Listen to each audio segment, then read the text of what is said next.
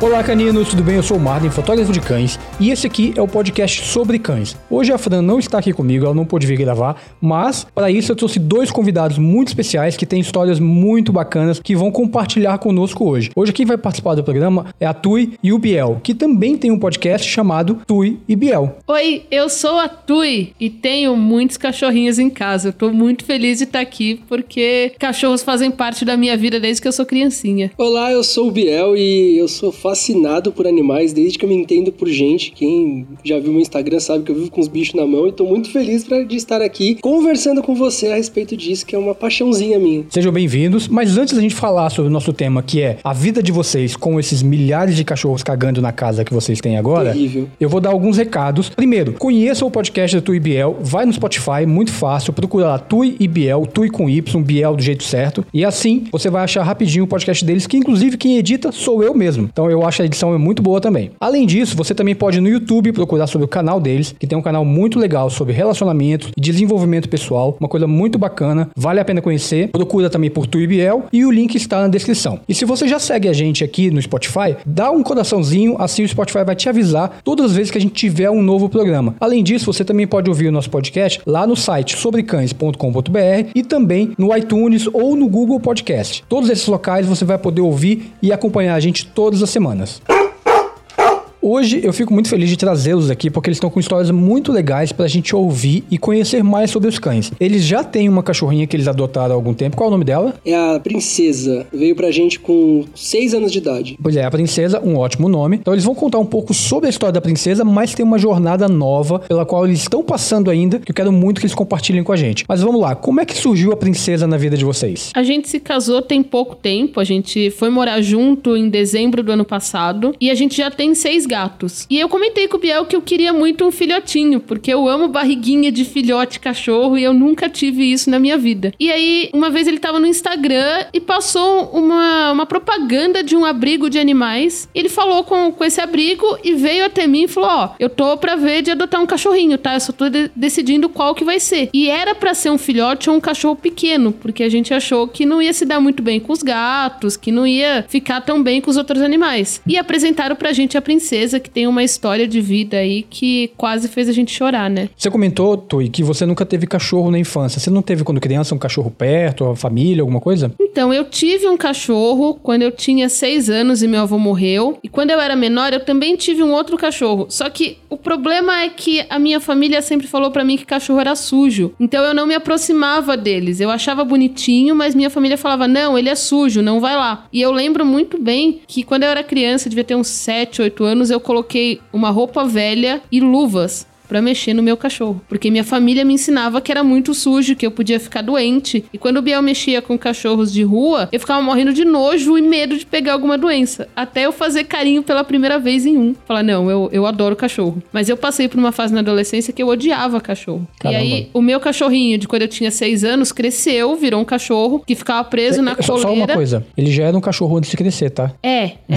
Ele virou um cachorro adulto e ele ficava preso na coleira, porque minha família não tinha paciência pra ter um cachorro livre. E eu me culpo, me culpava ainda bastante por isso, e hoje eu entendo que não era eu que tava fazendo isso, né? Eu era uma Sim. criança e eu não tinha capacidade pra entender o que tava acontecendo. Mas eu passei a odiar cachorros e na rua o cachorro se, apro- se aproximava falava: Não, não quero. Meu amigo sempre brincava comigo de: Nossa, você é muito insensível, você não gosta de cachorro. Quando eu conheci o Biel, ele me apresentou o mundo fantástico do- dos cachorros e eu nunca mais larguei. assim. eu, eu amo cachorro hoje. É, e me, me surpreende porque eu nunca imaginei que tivesse dificuldade pra tocar com cachorro durante um tempo, porque você toca no Sam esse sujinho aqui que tá imundo, tá precisando de um banho já, levar ele no lava-jato, tão sujo que ele tá, e nunca teve problema. Então, isso ficou no passado mesmo, né? Sim, ficou. Tanto que hoje eu tô quebrada, eu tô aqui machucada e eu sentei no chão com ele porque ele é muito fofo. Então eu preciso tocar em cachorro. Eu gosto de verdade de cachorro. E você, Biel, já teve cachorro na infância? Eu cresci numa casa que sempre teve cachorro. Meu avô tinha o Figueiredo, depois veio o Bingo, o Bionda, Marisol, e lá lá lá lá lá lá. Saía um, vinha outro, um cachorro sumia, a gente pegava outro, um cachorro morria, a gente já imediatamente pegava outro. E sempre vira-lata. Minha, minha, minha vida foi com vira-lata. Fui sempre tendo laço com o bicho e aprendendo a respeitar muito e gostar muito. E aí, quando eu, eu mudei pra Ribeirão, eu falei, poxa, não vou ficar sem bicho bicho em casa, mas eu, eu, eu optei por não pegar cachorro, porque a casa que eu tava morando era muito pequena, e então o espaço seria muito mais adequado para gato. E aí foi minha primeira experiência com gato. Fiquei esse tempo com eles até que veio a princesa. E foi muito por acaso que ela veio assim na nossa vida. Ela é muito fofa, eu amo princesa. E como é que ela entrou na vida de vocês? Ela entrou, né, como a Tui falou, através da ONG Carinho de Patas, que foi a que a gente descobriu e que tava doando, e aí eles ofereceram ela e mais um cachorro pra gente conhecer. Aí eu falei, ah, já tenho bicho. Aí falou, ah, a princesa se dá muito bem com outros animais e ela não é dominante. E o incrível é que eles não ofereceram nenhum cachorro pequeno pra gente. Eles ofereceram os dois maiores para ver o que, que a gente falava, porque a princesa já tava no abrigo há mais de seis meses e ninguém queria, e a outra também, porque ela é maior ainda do que a princesa. É, É, eu, e, eu, e- eu acho que eles fizeram isso justamente porque todo mundo quer o cachorro pequeno. E nem todo mundo tenta um cachorro grande. Então, É. talvez eles perceberam que vocês pudessem se adaptar. E a história dele é super, dela é super interessante, porque assim, ela era companheira de, um, de uma pessoa moradora de rua, e aí esse cara abusava dela sexualmente. Que absurdo. É, aí depois disso ela foi, ficou seis meses no abrigo, ninguém queria, ela foi até divulgada no Catraca Livre e tudo mais. Só que assim, ela é o cachorro mais perfeito que eu já vi na vida. Eu, nu- eu nunca tive que ensinar nada pra ela. Parece até que ela era um cachorro que foi aposentado de um serviço militar, sabe? Porque eu falo da licença, ela sabe o que é da licença, eu falo não, ela sabe o que é não, eu falo pode, ela sabe o que não pode. Se é, não entra aqui, ela não entra. Assim, ela veio castrada já,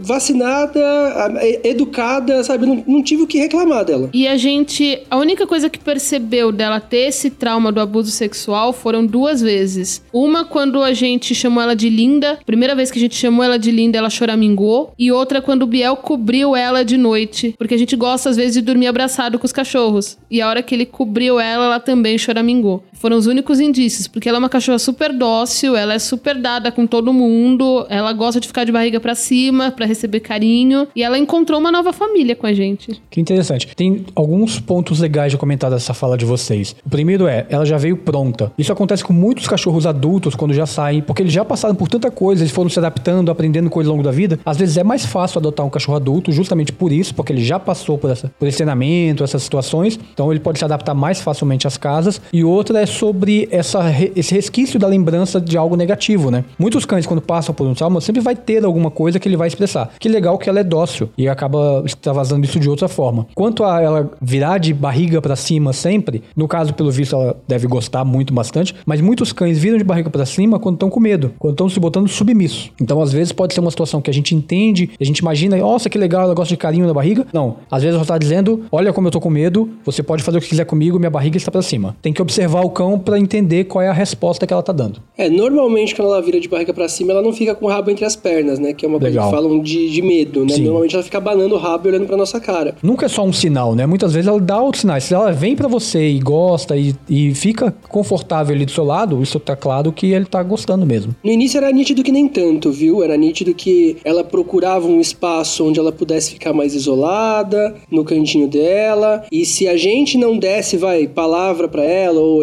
olhasse pra ela e falava, pode vir aqui, vem cá, no canto dela ficava, no canto dela ela, estava. Tanto né? que o lugar que ela escolheu como casa dela inicial foi dentro do nosso guarda-roupa. A gente tinha uma das portas faltantes e toda vez que a gente chegava ela estava dentro do guarda-roupa, mas ela não cabe dentro do guarda-roupa. Era um local extremamente apertado e não conseguimos tirar ela de lá. Ela gente- buscava um lugar seguro, né? É, a gente tirou ela de lá quando a gente trocou de quarto e aí a gente colocou a cobertinha dela próximo da gente e hoje ela dorme ali. E ai de quem tirar a cobertinha dela, ela fica desesperada. Mas o, o inicial foi dentro do guarda-roupa. Tem algumas coisas que eu acho que devem estar ligadas à história dela, que aí você vai poder me ajudar mais do que nunca até conhecer um pouco mais. Ela fica desconfortável quando começa a tirar muito foto dela. Então eu imagino que ela tenha passado por situação de ser fotografada por causa da questão de ser doada. E ela fica muito desconfortável se tem alguém que vai visitar a casa e eu falo assim: ah, vamos passear com a pessoa, vamos lá na rua com ela. E um amigo meu veio e a gente foi dar uma volta com ela. Até ela entender que ela era, ia passear e ela ia voltar depois, eu sinto que deve ter rolado essa pressão pra ela ser adotada. Às vezes eu não sei, porque abrigo, por melhor que seja o abrigo, tem muitos animais. Nunca consegue dar uma atenção específica pra cada animal. Então, assim, percebe-se que assim, ela é uma ótima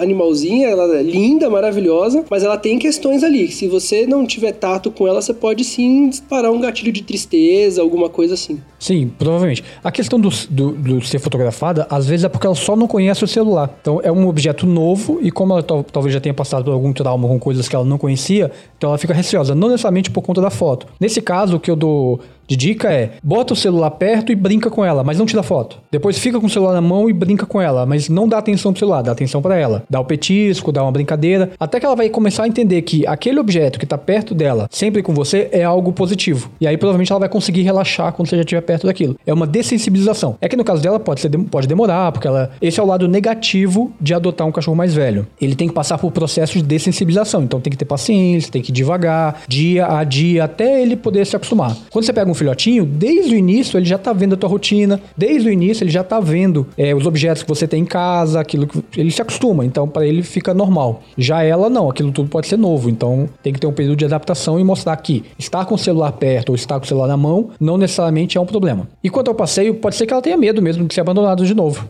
Já ficou com, aquele, com aquela coisa na cabeça, aquele trauma, não daria para saber, mas à medida em que ela vai se acostumando cada vez mais. Provavelmente ela teve medo de vocês no início, né? Assim, ou ficou pelo menos receosa no lugar dela. Então. Não, foi pelo contrário o Biel abriu a, a, porta da garagem, ela pulou e abraçou ele. Ela que pulou, legal. me abraçou e assim, parecia que ela tava me revendo. Parecia que ela já me conhecia e estava me reencontrando. Que interessante. Aí o, os gatos vieram cheirar ela imediatamente. Ela não esboçou nenhum comportamento com os gatos, a não ser de curiosidade. Os gatos que ficaram mais desconfortáveis no início. E aí depois eu percebia que ela ficava no canto dela, meio que talvez porque de onde ela veio ensinavam para ela que ela tinha que ficar no canto. Sim. Mas só para você ter uma ideia, na primeira semana a gente gente já foi passear com ela, acabou que a coleira soltou, alguma coisa assim. Ela andou do nosso lado. No bairro, nas ruas próximas, a gente até anda com ela sem coleira. E é engraçado que outro dia ela se perdeu e a gente nem se preocupa mais, porque quando a gente chega em casa, tá ela sentadinha na porta esperando, ou ela tá sentadinha na frente da padaria esperando, porque ela já acostumou onde é a casa. Na verdade, ela se acostumou com os animais do bairro. Porque assim, lá é um bairro de família. É um bairro de que tem muito idoso e tal. Então, assim, é comum a prática de soltar o cachorro na calçada para ele dar uma voltinha. Como é uma rua de bairro pequeno, paralelepípedo, quase não passa carro, é tranquilo. E tem uns cachorros de rua que moram lá, que é a comunidade que cuida. Sim. Põe água, comida. Então ela fez amizade com todos esses cachorros. Então assim,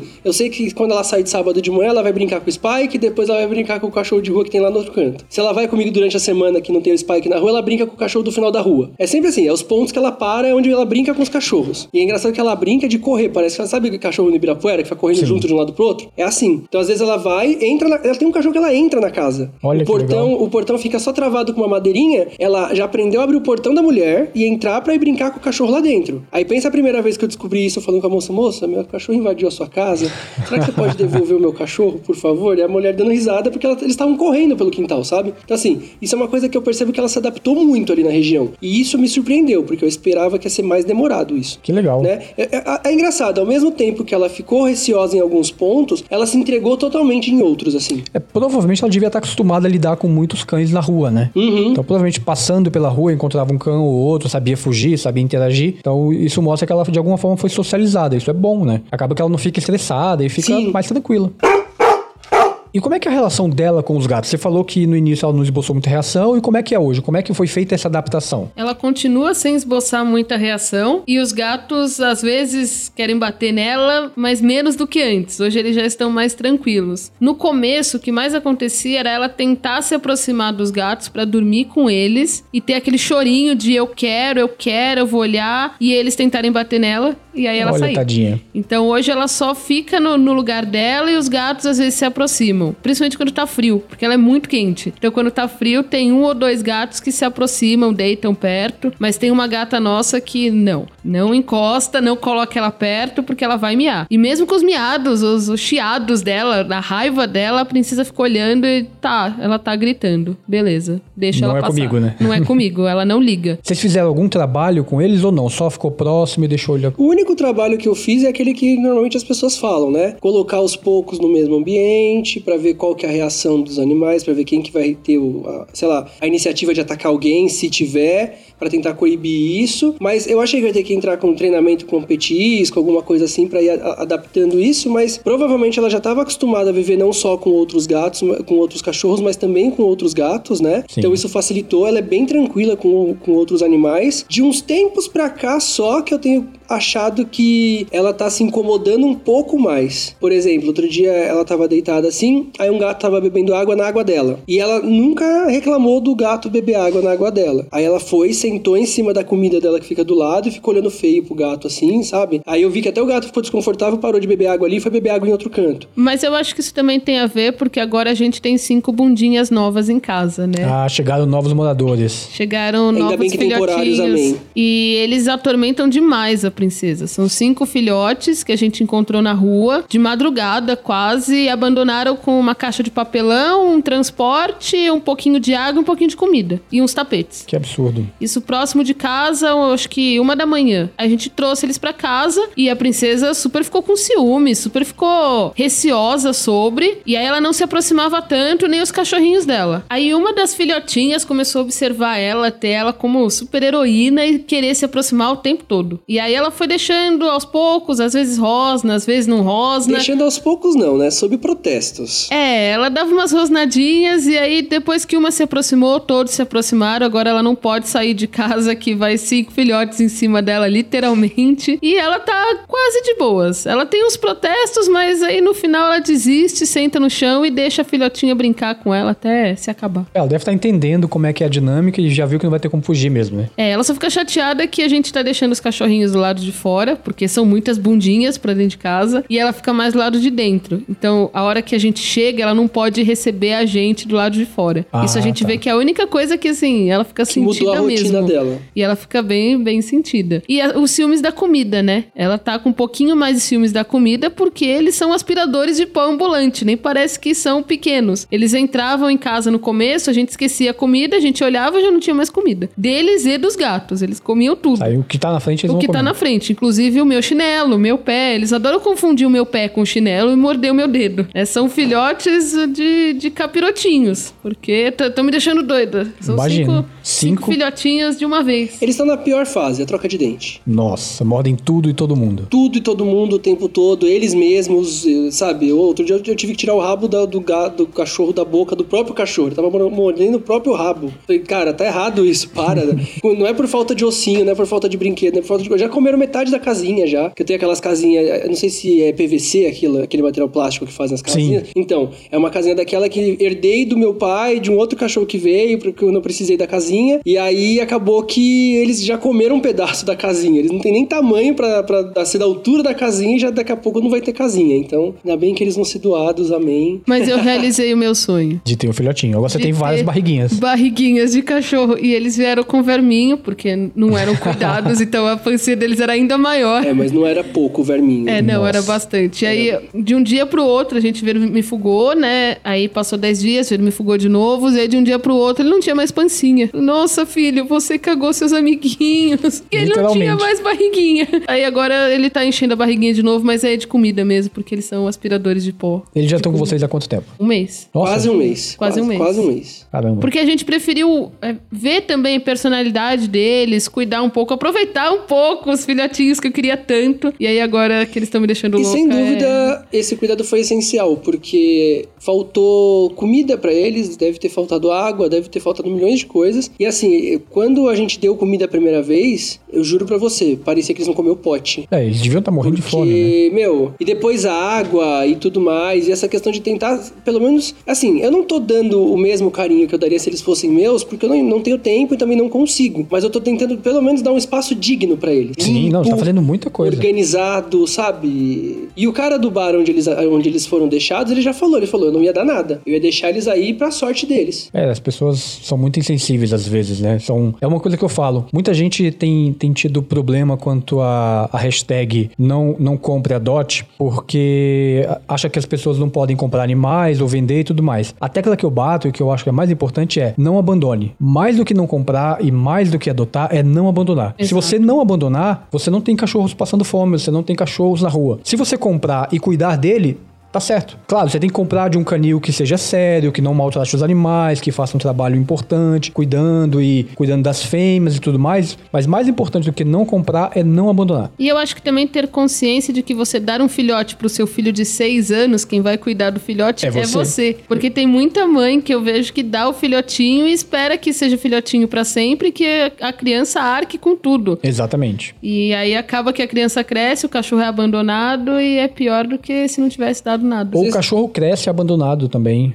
mais rápido, né? Vocês gente- falando de. Desculpa te interromper, mas vocês falando aí de abandono, não deixa de vir um vídeo que eu vi um tempo atrás na internet de um filhote de pitbull, que na verdade já nem era mais filhote, já era um adulto, que o cara se desfez justamente na fase que ele tá ficando adulto, porque não quer mais um filho, o, o animal porque ele vai ficar velho. Sim. Né? E aí é, é terrível a situação do cachorro. E é nesse ponto que eu, bato, que eu bato na tecla do entendimento e da questão da inteligência animal também. Porque é nítido que ele sabe o que tá acontecendo, é nítido que ele sabe que ele tá sendo deixado pra trás, e o pior de tudo é ver o cachorro cor- correndo atrás do carro, correndo, correndo, correndo, correndo, até a exaustão, onde ele para e fica e fica só olhando. E você vê que o cachorro assim, ele sabe o que aconteceu. E que não tem nada, e ninguém vai salvar ele, ninguém vai resolver a vida dele. E aí eu fico pensando, gente, você tirou um cachorro da, da ninhada pra isso? A é gente nada? tem uma história com adoção de cachorro idoso que a gente encontrou uma cachorrinha muito pequenininha dentro de uma poça d'água. E a gente achou que era um filhote. Quando a gente foi ver, ela tava com quase todos os dentinhos quebrados, ela já não tinha quase pelo, e a gente falou, nossa, foi muito maltratada. E quando a gente levou no, no pet shop pra ver comida e tal, eles olharam e falaram, ela deve ter uns 16 anos. Nossa. E ela já tá com a gente há dois anos. Hoje ela tá na casa da minha avó. A minha avó não deixou da- a gente dar ela pra doar, porque ela falou: eu sou velha, ela é velha e ela vai ser a minha velha e eu vou cuidar dela até ela morrer. E hoje ela não consegue mais levantar direito, hoje ela chora bastante. Minha avó tem 74 anos e não deixa a gente pegar a bichinha dela, porque é a velhinha dela e É a tadinha. companhia que ela tem, né? E se fosse ela, né? Ela fala: e se fosse eu? Eu sou velha, vão me abandonar também? Deixa minha cachorrinha. E é, o outro cachorro que a gente também adotou, todos são adotados em casa. Ele foi atropelado na frente de casa. Nossa. E esse ele teve a sorte grande, porque ele foi jogado do outro lado da avenida e não sofreu nada. Eu ia buscar a Tui é, quando ela voltava da faculdade, no ponto de ônibus, porque o bairro teve uma época ali que tava tendo umas ondas de assalto e não era legal ela subir a rua meia-noite sozinha. E aí eu tô lá no ponto sentado esperando ela chegar, daqui a pouco uma Paraty, mano, detonou o cachorro. Eu falei, pronto, assisti a morte de um cachorro. Ele caiu do outro lado da via, assim, uns 10, 15 metros pra frente, inerte. Aí eu falei, meu Deus do céu, lascou, assisti um cachorro morrer. Daqui a pouco o cara esticou o olho assim pra fora do vidro, já zero intenção de ajudar, viu que o cachorro não se mexeu, lascou, foi embora. Daqui a pouco o cachorro começa a se mexer. Aí eu tô no ponto, falei, gente, eu não vou conseguir, né? É. Fui lá,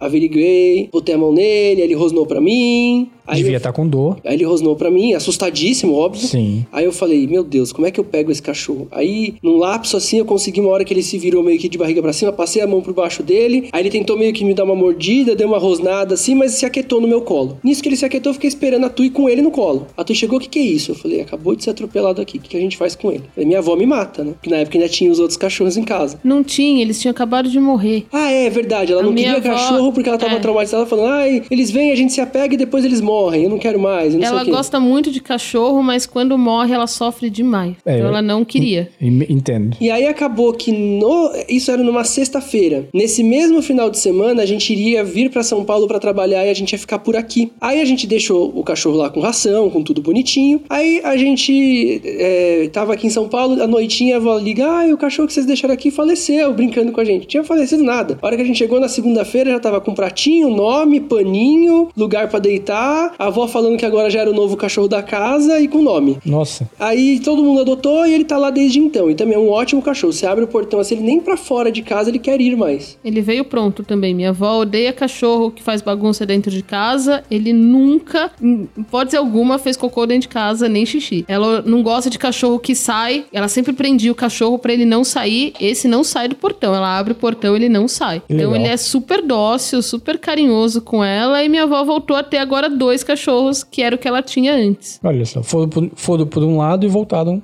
de outra forma. Sim. E como é que está sendo cuidar de todos esses filhotes, a integração com, com os gatos, os filhotes também? Como é que foi tudo isso? E quais as maiores dificuldades que vocês estão passando com eles? Todo dia de manhã eu quero morrer e matar os cinco. Não faça Preciso isso. confessar. Mas aí eu olho pra carinha deles, aí eles já estão alimentados, já me arranharam todos, já me morderam os pés. Falo, não, eles são fofinhos, eles são fofinhos. Vem cá. Aí eu tenho uma brincadeira com eles que eu abaixo, falo, quem que eu vou pegar no colo? E aí pulam os cinco pra competir quem vai ser pego no colo. E aí eu me apaixono, me derreto. Vai ser meio difícil, assim, colocar todos pra doar, mas a gente já decidiu, né? Tanto que três já tem espaço pra ir. Eu me apeguei a alguns, assim, mas eu tenho consciência de que hoje eu não consigo dar conta deles. Eles serão cachorros grandes, então não dá. Mas eles são fofinhos, aprendi a lidar com com a personalidade de cada um. É a primeira vez que eu tenho uma ninhada. Quando eu era criança, eu tive um filhote, mas eu não lembro muito bem. Minha família me afastava deles. E ter uma ninhada é você ver a personalidade de cada um. O mais grandão que as pessoas acham que seria o cão de guarda é o mais bobão, mais medroso, mais carinhoso, mais que fica quieto no canto. Aqui é a menorzinha, é a mais capetinha. Caramba. Aquela, aquela que destrói a casa. O o fofinho é fofinho, mas quer comer o mundo. Ele, ele, é aquele que come de tudo. Aí a neguinha, a gente já colocou nome em todos. São nomes temporários, são nomes temporários, mas a gente precisa identificar os cachorros, né? Então a, a neguinha é uma que ama a princesa, a gente tá até com dó de separar ela, porque ela se espelha muito na princesa. Ela aprendeu a subir na cama, ela é a única que sobe na cama fácil. Porque ela ficava olhando a princesa subir. E aí, no primeiro dia que a princesa subiu no sofá, ela já começou a mexer as patinhas de trás para subir. E aí, disso pra subir na cama foi uns três Que- dias que só olhando. interessante, né? Então, ela é a que a gente tá mais com dó de, de separar. E também porque ela é o cachorro que é, abre gigantescas aspas, menos bonito. Não é aquele cachorro que tem uma aparência mais próxima da pelagem de um animal de raça, tem aquele pelo mais desganhadinho, que não é aquele pelo extremamente lisinho, brilhoso e macio, é aquele pelo mais bagunçadinho, que eu acho fofo. Sim. Mas a gente sabe que no padrão do que as pessoas buscam de um cachorro em casa, não é exatamente isso. Ela é também a que tem menos condição de ser adotada, apesar de ser de longe a mais inteligente. Ela é a que resolve, consegue resolver os problemas mais rápido, tem alguma coisa que ela não consegue alcançar, ela usa alguma coisa pra tentar pegar, ela já aprende a subir, ela aprende a, a falar pra gente quando ela quer alguma coisa. Ela é a mais esperta de todas, assim, de ela longe. só não aprende a diferenciar o meu chinelo do meu dedão. Porque ela sempre tenta pegar o meu chinelo e morde meu dedo. Eu não sei qual que é o, o tesão dela. E a gente tem uma das cachorrinhas que a gente chama de falsa. Porque ela faz de tudo pra chamar atenção. Ela fez um escândalo gigantesco porque tava presa no estrado que a gente colocou pra separar ela da garagem. Chorava, chorava, chorava. A hora que eu cheguei no último degrau pra so- socorrer a cachorra que tava morrendo, ela saiu olhando pra minha cara e pedindo Como carinho. nada tivesse Como se acontecido. nada tivesse acontecido. Eu falei, nossa, você é muito falsa, cachorra. Então, assim, pra mim, o mais divertido de, de toda essa experiência é ver a personalidade de cada cachorro. Que legal. Você tava falando sobre dificuldades e coisas assim, né? Pra mim, eu acho que tá sendo essa questão das fezes, que a gente brincou no início do, do- do podcast. É, e pra ele mais do que pra mim, porque eu me quebrei no meio do caminho. Então eu caí da escada, eu não tô podendo abaixar, eu não tô podendo recolher nada. Então sobra cinco bundinhas pra ele. E tem uma, uma questão, né? Eles vieram com bastante verme. Eles vieram com fezes muito moles, né? Sim. E bastante mal cheirosas. Aí eu comecei a dar ração, aí isso melhorou, aí agora eu tive que parar de dar ração por questão de custo, porque o, o, o maior filo- filhote já deve estar com 6, 7 quilos. Caramba. E isso é muito pro tamanho que eles têm. Então, assim, eles estão comendo bastante por causa de tamanho, não que eu estou exagerando na quantidade de comida. E eu não ia conseguir. Aí eu voltei a dar comida agora, então eles voltaram a diminuir um pouco a consistência das fezes. Mas acredito que é uma questão de, De adaptação. adaptação com a nova alimentação. Eu já falei com as pessoas que vão adotar eles sobre ração e sobre tudo mais, então assim, eles vão manter o que a gente tá fazendo aqui, o que é muito importante, até pro, pros cachorros se adaptarem. Mas assim, a quantidade de cocô que eles fazem me assustou muito. E o fato deles, ao contrário de um cachorro mais velho, não se preocupar nem um pouco por aquilo, então rolar no cocô, pisar, pisar no xixi e tudo. Então assim, eles estão limpos, porque a hora que acaba de sair do banho, depois eles já estão sujos. E eu não posso dar é, muitos banhos neles por eles serem filhotes. Nem, nem cachorro adulto pode dar muito É, é banho, muito bom. imagina em filhote, né? Então, isso que tá sendo meio complicado. Não é recomendado dar tantos banhos, até porque você tira a proteção que tem no pelo. Tal. Então o ideal é deixar uma vez por semana no máximo, uma vez a cada 15 dias. E muitas vezes filhote, eles estão com quantos meses? Três ou quatro? Quatro, Seis. cinco pra seis. Já começou a trocar os Ah, dentes. ok, já, já tá um pouquinho maior, então não é um, um grande problema. Mas o indicado é a cada uma semana, 15 dias, desde que ele não role no cocô. É, eu, na verdade, o que eu tenho feito, assim, é o seguinte, eu tenho um paninho lá com os produtinhos que eu comprei no pet shop. Quando é alguma sujeirinha, assim, específica, eu vou lá, limpo Vai com um conseguir. paninho e tal. Aí eu tô tentando dar banho neles uma frequência não de semanal, pelo menos mensal, assim, pra poder manter. Então, desde que eles chegaram, eles tomaram um banho, dois banhos. Dois banhos. Dois Porque a gente tinha que tirar foto deles pra colocar pra adoção e não dava pra tirar foto É, da bundinha Não- não deles dava. toda suja, tá? Acredite, não dava. As pessoas Nossa. não iam querer. E Não, eles não ia- estavam tão destruídos assim, Tavam. não. não. Não ferra com os cachorrinhos, não. Tadinhos. Vamos vai defender eles acima de qualquer coisa, né? Tá bom. Eu vou aproveitar o momento que a gente tá aqui nesse podcast falando de cachorro. Eu vou perguntar uma, uma ou duas coisinhas que me chamaram a atenção neles. A primeira é em relação a ficar sozinho e a ter aquela sensação de que tem alguém por perto. Eu, eu percebo que assim, o paninho deles lá, que tem o cheirinho deles, as coisinhas deles, são muito importantes pra eles. Eu não tenho paninho deles pra doar todos com paninho. Era legal comprar um pano, uns panos de chão e deixar com eles pra poder pegar, pegar cheiro pra eu doar junto. E a outra pergunta é: quando eles começam a choramingar muito, muito, muito, muito assim, e eu já dei água, já dei comida, já dei paninho, eu não sei mais o que dá e eles continuam no chorinho, chorinho, chorinho, o que, que eu posso fazer pra acalmá-los? Primeira pergunta sobre o, o paninho. Eu acho que sim, é legal, porque quando, quando o cachorro vai para um local diferente, ele não tem nenhum cheiro, os cães se apegam muito ao cheiro. Então, se ele não tem nenhum cheiro para remeter ele a al- alguma coisa segura, algum local diferente, alguma coisa que ele já esteve, aquilo pode deixar ele um pouco mais ansioso, um pouco mais nervoso. Então, é legal botar um pano de chão, mistura com o que já tem lá, deixa alguns dias, que aí na hora que eles for levar, dá um para cada um, que aí ele vai ter uma referência. Então, ter essa referência é bom. A gente faz muito isso com quando traz o cachorro para casa, deixar a nossa roupa pro cachorro. Então, geralmente uma camiseta velha, alguma coisa que você usou, deixa em casa que o cachorro vai ficar, vai ficar mais tranquilo. Então, se tiver uma roupa velha de vocês que possa misturar, é até melhor do que o pano, porque de alguma coisa já vai ter um cheiro de vocês que eles já estão acostumados e quando ele for, ele vai ter essa referência lá também. Então, isso ajuda bastante sim. E quanto ao- a, esse choramingar, pode ser que eles estejam ansiosos, pode ser que eles estejam precisando de exercício, porque apesar do cachorro não poder ir pra rua, não poder fazer, passear, eles são filhotes, eles têm muita energia. Então, às vezes ele já comeu, ele já dormiu, ele já bebeu água, mas ele quer gastar energia, ele quer brincar, ele quer carinho. Então, é tentar controlar essa situação. E dizer não também. Entender que ele precisa também de limites. Então, colocar ele no cercado, vai chorar? Vai. Então, entende que aquilo faz parte. Espera ele parar de chorar. Em algum momento ele vai parar. Ou, se ele estiver chorando demais, bota a sua camisa lá naquele cercado junto com ele. Porque ele vai chorar, mas ele vai sentir o cheiro. Então, vai estar próximo. Ele não vai estar tão distante de você. Então, são duas coisas que às vezes a gente tem que aprender. Uma é entender que os, os filhotes precisam de exercício. E às vezes, nessa hora, adestrar ajuda muito. Ensinar ele a sentar, pegar o petisco, fazer, fazer uma garrafa PET como se fosse um brinquedo, em que ele gira a garrafa e o, e o- petisco sai de dentro. Isso vai, vai fazer a mente dele ficar ocupada. Então, pode ser que ajude nessa coisa de choramingar de vez em quando. E eles nasceram juntos, né? São da mesma ninhada e agora vão ser separados porque vai acabar indo cada um para um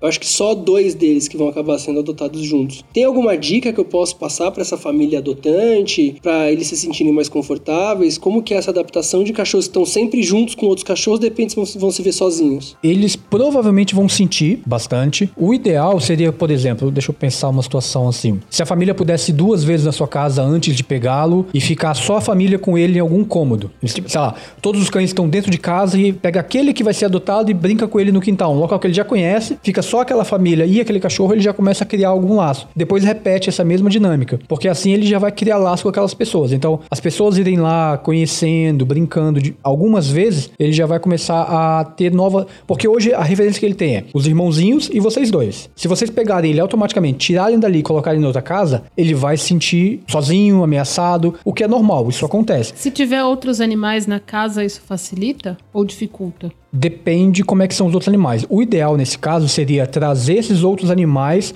junto com o filhote para um local neutro e apresentar eles ali. Então, no local neutro, apresentar os cães que vão, os gatos. O gato é mais difícil, mas se for um cão, apresentar os dois ali juntos para quando eles forem pro local, eles já se conhecerem e não ter uma disputa de território. Apesar de serem filhotes, não vai ter, mas a adaptação no local neutro ajuda bastante. Pô, que dica legal essa, eu não conhecia do local neutro. E digamos que não seja possível as pessoas irem até a sua casa para fazer a adaptação, porque a gente não sabe quem vai adotar ainda. A pessoa que for adotar tem que ter em mente que o cachorro vai passar por uns dois, três dias de adaptação. Ele talvez não queira comer, ele talvez queira ficar quietinho na dele, e isso é normal. Então é, dá brinquedo, dá o petisco, dá a comida, mas se ele, se ele rejeitar, espera. É normal, ele, ele, ele acabou de ser retirado do grupo onde ele estava e está sendo colocado num outro que ele não conhece nada. Ele vai buscar um canto quietinho para ele, talvez uma casinha, um local é, isolado. Por isso o cheiro vai ajudar muito. Porque apesar de não estar tá no local ideal, ele vai lembrar que tem aquele cheiro ali perto. Então isso pode facilitar o processo. Então provavelmente os dois primeiros dias, três primeiros dias, ele vai ficar mais amoadinho, mais quietinho, mas depois ele vai se adaptar e é normal esse processo. Que funciona essa história de memória de cachorro? Agora é, tipo, curiosidade total minha, assim. Eu vou doar eles, eles vão lembrar de mim depois, daqui uns anos, ou eles apagam isso com o, o tempo? cachorro, ele não tem uma memória como a gente tem. O que eles vão ter algumas memórias afetivas. Então, é, o teu cheiro ligado a uma sensação boa para ele é uma coisa, é uma memória que ele vai ter. Ele não vai ter talvez uma memória de você especificamente, até porque apesar de ser intenso, um mês, é só um mês numa vida de sete anos. Então provavelmente quando ele te, te encontrar de novo, aquele cheiro pode remeter a uma, uma coisa boa para ele, mas não necessariamente ele lembra do Biel. Ele lembra que com aquele cheiro ele teve alguma coisa legal. Que interessante. Mas não necessariamente da pessoa necessariamente. Interessante, adoro conhecer bichinhos. E uma coisa que você falou mais cedo sobre o cachorro perceber que foi abandonado, do pitbull e tudo mais, os cães eles são muito bons leitores das nossas, da nossa fisionomia e eles conseguem ler as nossas microexpressões. Então, e por isso a gente até falou de um podcast sobre culpa. O cachorro não sente culpa. Na verdade, ele reage a uma coisa que a gente está fazendo. Então, por exemplo, se eu chego em casa e fecho a cara, mesmo que eu não diga nada, ele já viu que eu fechei a cara. Ele já viu que a minha expressão, mesmo as microexpressões, mudaram os cachorros, eles nos, le nos leem há muitos anos. Acho que há 10 mil anos eles já vivem com a gente, eu não sei exatamente a data. Mas há muitos anos eles vivem com a gente. Então eles passaram a entender que tipo de cara eles podem fazer ou como é que eles têm que reagir baseado na cara que a gente faz. Então, provavelmente o cachorro não sabia que estava sendo abandonado, mas ele percebia no olhar ou na expressão que a pessoa estava fazendo, de alguma forma, que aquilo não era o comum. E aquilo deixava ele apreensivo. Então, provavelmente não é que ele falou, nossa, estou sendo abandonado, vou ser deixado aqui. O que ele pode ter pensado é, tem algo algo errado com esse humano, ele não é assim e essa expressão não me parece boa o que, que eu faço para ficar tranquilo? Então ele acaba reagindo às nossas microexpressões. Então quando você chega em casa, quando você sai ou volta, ter uma reação positiva com o teu cachorro faz ele ter uma ligação mais positiva com você. Ah, isso eu percebo da princesa, porque a princesa quando a gente chega em casa, ela vai pra cama, deita de lado na cama e ela quer que a gente mexa com ela. E aí tem uma, uma, uma brincadeira que surgiu entre nós que eu fico apertando a pele dela, que a pele do cachorro é solta, eu fico Sim. apertando a pele dela na lateral do corpo corpo. Aí ela começa a gemer. Eu vou apertando, ela começa. Oh, oh, oh, e começa a ver que. Ela responde, ela responde o que você tá fazendo. E assim, ela espera eu fazer isso. Toda e quanto mais chego... barulho a gente faz, mais barulho ela faz também. É, começa... Provavelmente ela fica animada, né? Isso.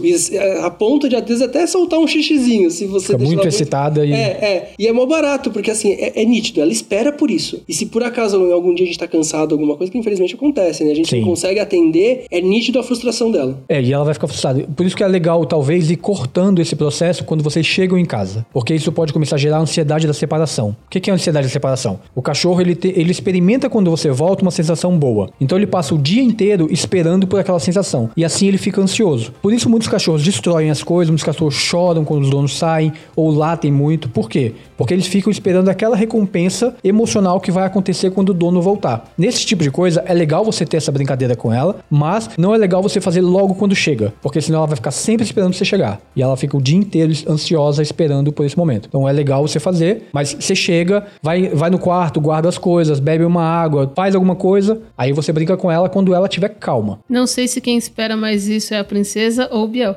Geralmente são os donos. Geralmente a culpa é do dono. Desculpa. é, isso é muito comum, muito comum. Mas é, é, um processo que você pode ir mudando aos poucos. É, claro, só se isso também estiver sendo incômodo para ela. Se você percebe que isso não está sendo incômodo, que ela só está curtindo, ela não fica com aquilo o tempo inteiro remoendo, também não precisa ser tão paranoico e tão certinho. Tem várias coisas de adestramento que eu não faço com o Sam. Ele é um cachorro tranquilo porque ele é um cachorro tranquilo. Eu poderia ensinar o Sam a, sei lá, qualquer coisa que as pessoas. Poderia, mas Pra quê? Pra, pra quê? Eu, eu preciso disso na minha relação com ele? Não. Eu já consigo entender quando ele quer alguma coisa, ele consegue se expressar. Vocês viram, a gente tava aqui, ele queria ir lá pra fora. Ele ficou em pé aqui, rodou, foi lá na janela e voltou. Claramente ele tá querendo ir pra fora. Então, assim, eu precisei adestrar o Sam pra isso? Não. Você vai só lendo o cachorro. Então, se você percebe que ela tá bem, tá tranquila com essa brincadeira que vocês fazem, ok. E por ela ser um dog velhinho, assim, com mais idade, a gente, a gente supõe que ela tem uns 6, 7 anos, eu consigo alterar o local que ela prefere pra fazer xixi, cocô? Consegue. Aqueles sprays que o pessoal indica, fala, ah, usa esse aqui onde você não quer e esse aqui onde você quer que ela faça. Isso faz mal pro cachorro, não? Não, não, isso não faz mal pro cachorro e você consegue alterar isso sim, só que é um trabalho de reforço de comportamento. Você vai ter que, primeiro, mostrar pra ela onde é o local novo. Então, quando ela chegar lá perto, você recompensa. Quando ela fizer xixi mais perto, você recompensa. E o velho, você só ignora. Se ela fizer xixi lá, você não faz nada. Você só recolhe, só tira. E claro, o problema é que o cheiro vai ficando. Tem que limpar cada vez mais pra tirar o cheiro. Mas é um reforço positivo da onde você quer. É possível, mas é um processo um pouco mais lento. Mas é, é possível. Uma forma de fazer isso, talvez, é botar um tapete higiênico no velho. Quando ela fizer no velho, você pega esse tapete higiênico e bota no novo, no local novo. E aí já vai ter uma referência de cheiro ali. Então depois você, provavelmente deve ser no quintal que você quer que ela faça. É, na verdade, é em outro ponto do quintal. Porque Tá. o, local, o local que ela se sentiu confortável agora é um local que é até meio escondido. É a parte coberta do, do quintal, é uma parte um pouco mais difícil de limpar. Não é tão ruim pra mim, porque é piso frio também, mas o outro já tem um ralo na, na cara do gol ali, sabe? Se ela fizesse ali, seria muito mais fácil pra mim. Me reduziria, sei lá, 15 minutos, 20 minutos a cada vez que eu tenho que lavar o quintal. E, consequentemente, me economizaria água. Sim, é. É essa a ideia, é só adaptar isso, não porque, ah, ela está fazendo no lugar que está muito ruim. É só que eu sinto que seria mais confortável para eu conseguir fazer isso mais rápido. Porque assim, eu saio com ela pelo menos uma vez ao dia. Eu sei que o ideal é dois, mas eu não consigo sair todos os dias duas vezes. Então eu saio por causa da faculdade e tal. Então eu saio uma vez ao dia e durante o resto do período, ela tem o quintal disponível para fazer xixi e cocô. Não tem problema, ela pode fazer ali. Eu só queria que fosse um lugar mais perto um pouco do ralo, pra eu É, ter que lavar menos área. Isso vai exigir de você, nos primeiros meses, estar atento perto do horário que ela costuma fazer. Tá. Então, por exemplo, se você sabe que ela costuma fazer xixi em determinado horário, às vezes você bota a coleira nela e fica perto de onde você tá, ou de onde você quer que ela faça. Na hora que ela fez o xixi ali, você já dá o petisco. Você já vai re- reforçando. É um trabalho que vai levar um tempo, é porque ela já tá acostumada a fazer do outro lado, mas é possível sim fazer essa mudança de local. Nossa, muito legal conhecer os cães de vocês, saber de como é que foi as histórias da, da princesa, do- dos cagõezinhos aí. Espero que vocês tenham gostado de participar. Se vocês ouvintes gostaram de saber um pouco mais dessas histórias, marquem a gente no Instagram. Você pode ir lá e fazer comentário no nosso Instagram sobre cães podcast, ou pode ir no, no Instagram do YouTube Biel também conversar com eles. Você pode ver foto dos cãezinhos lá, eles postam stories. Eu vi que o Biel postou esses dias stories dando banho nos cachorros, então tem várias dicas que eles também estão dando lá. Vale a pena vocês seguirem. Adote uma bundinha nossa. Adote uma bundinha nossa, por favor. Ajude a gente a fazer eles cagarem em outro lugar. Eles estão prontos pra cagar na sua casa. Prontíssimos, são vacinados, vermifugados e as fêmeas já consegui a castração. Em breve já vou conseguir a castração dos machos também. Só falar com a gente que a gente consegue levar alegria pro seu lar. E muito obrigada pelo convite. Gratidão. E se você é da família, da nossa família, família Tuibiel, e tá aqui assistindo, deixa o coraçãozinho, que é super importante, que é por causa desse cara aqui que a gente tá fazendo o nosso podcast também.